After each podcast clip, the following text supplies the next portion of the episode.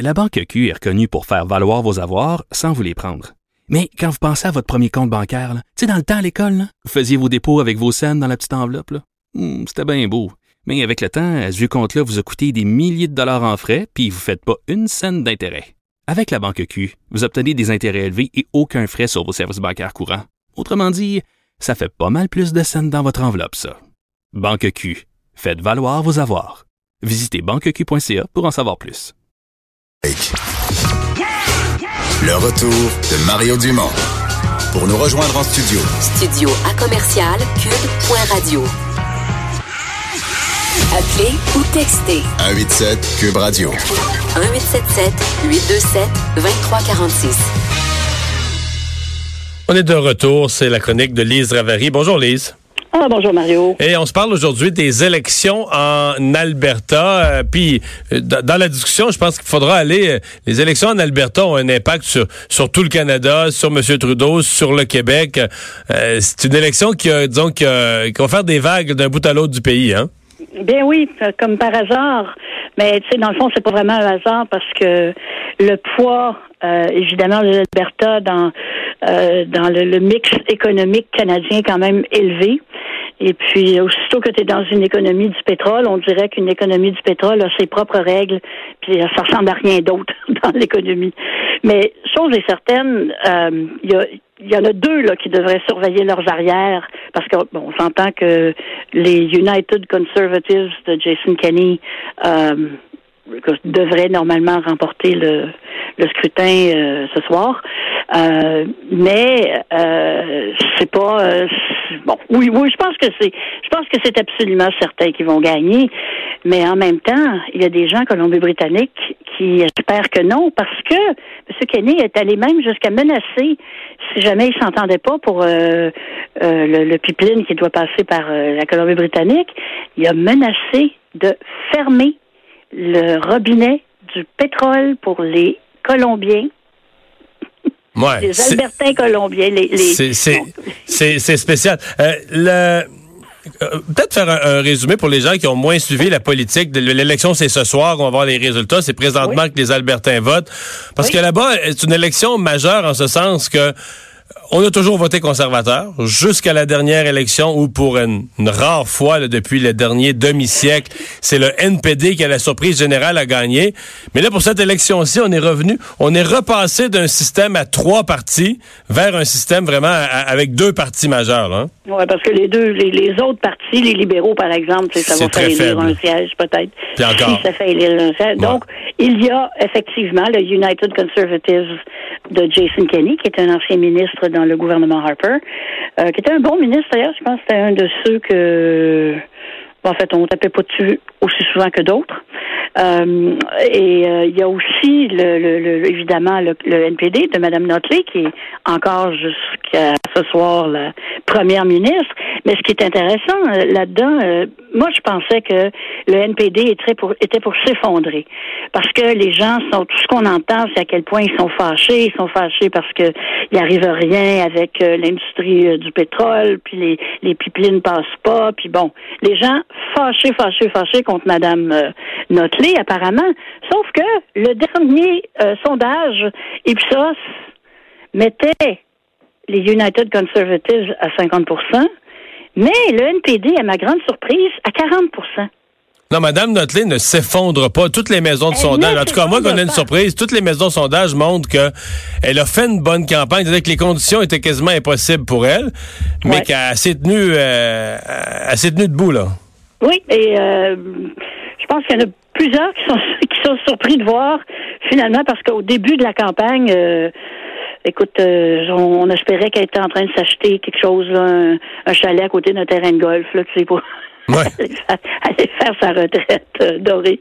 Mais non, elle va probablement devenir chef de l'opposition et ça va garder ce débat-là au niveau de du pétrole intéressant parce que elle, évidemment, comme euh, politicienne de gauche, normalement, elle devrait être contre le pétrole. Hein? On le voit au Québec, nos politiciens de gauche sont contre, ils n'en veulent pas une. Ouais, mais pas, en Alberta, là. En, Mais en- en Alberta, c'est pas un politicien. NPD en Alberta, c'est une autre histoire. Ouais. Parce qu'en Alberta, c'est pas si t'es un politicien de gauche que tu t'opposes au pétrole, c'est si t'es un politicien suicidaire. Exactement. Alors, euh, c'est sûr qu'elle a toujours gardé, elle, elle a Bon. toujours défendu les les euh, les intérêts pétroliers Hmm. de l'Alberta. Elle pouvait pas faire autrement. Mais en même temps, euh, l'Alberta le lui rend dans le sens où, euh, c'est ça, elle n'est pas disparue, elle va pas disparaître. Et puis, comme chef de l'opposition, elle devrait être quand même assez Ouais. euh, assez efficace. Lise, Mais- regardons, ouais, regardons là l'hypothèse là que tu viens de nous, qui est très probable, que tous les sondeurs ont montré, une victoire de Jason Kenney. Puis imaginons une victoire forte de Jason Kenney. Là, il sort politiquement fort demain, demain matin.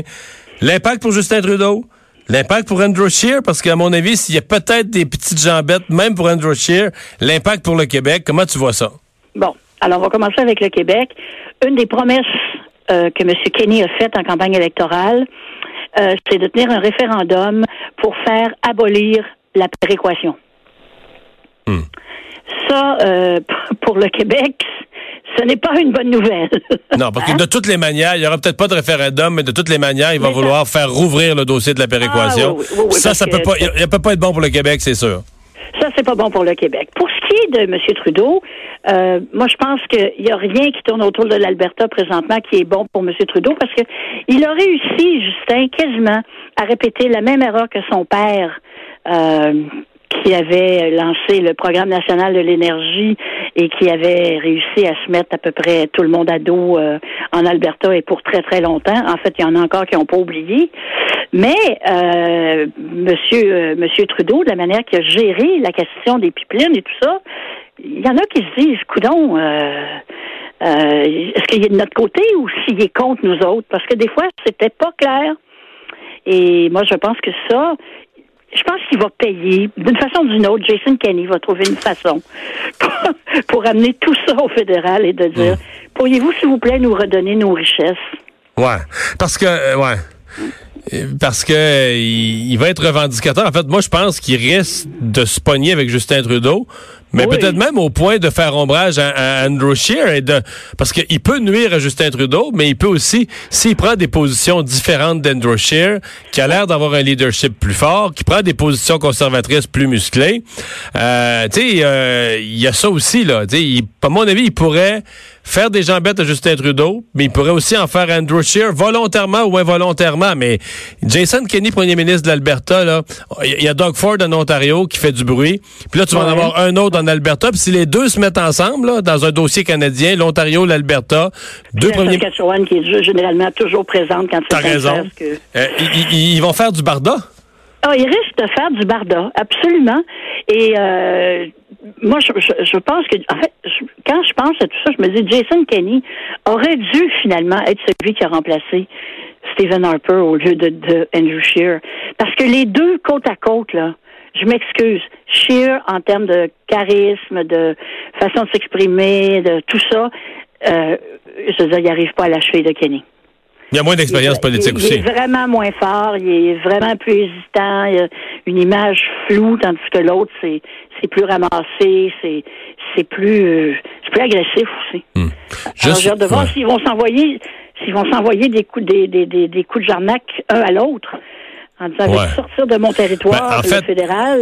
En fait, dès ce soir, on va vouloir entendre Jason Kenney est élu premier ministre de l'Alberta. Ouais. Est-ce que dans son discours, est-ce qu'il va faire un discours gentil, main tendue à M. Trudeau? Est-ce que pour le premier soir, il va faire semblant que là, il, il veut bien s'entendre avec tout le monde, quitte à se dire déçu dans deux, trois mois que ce soit pas arrivé? Là?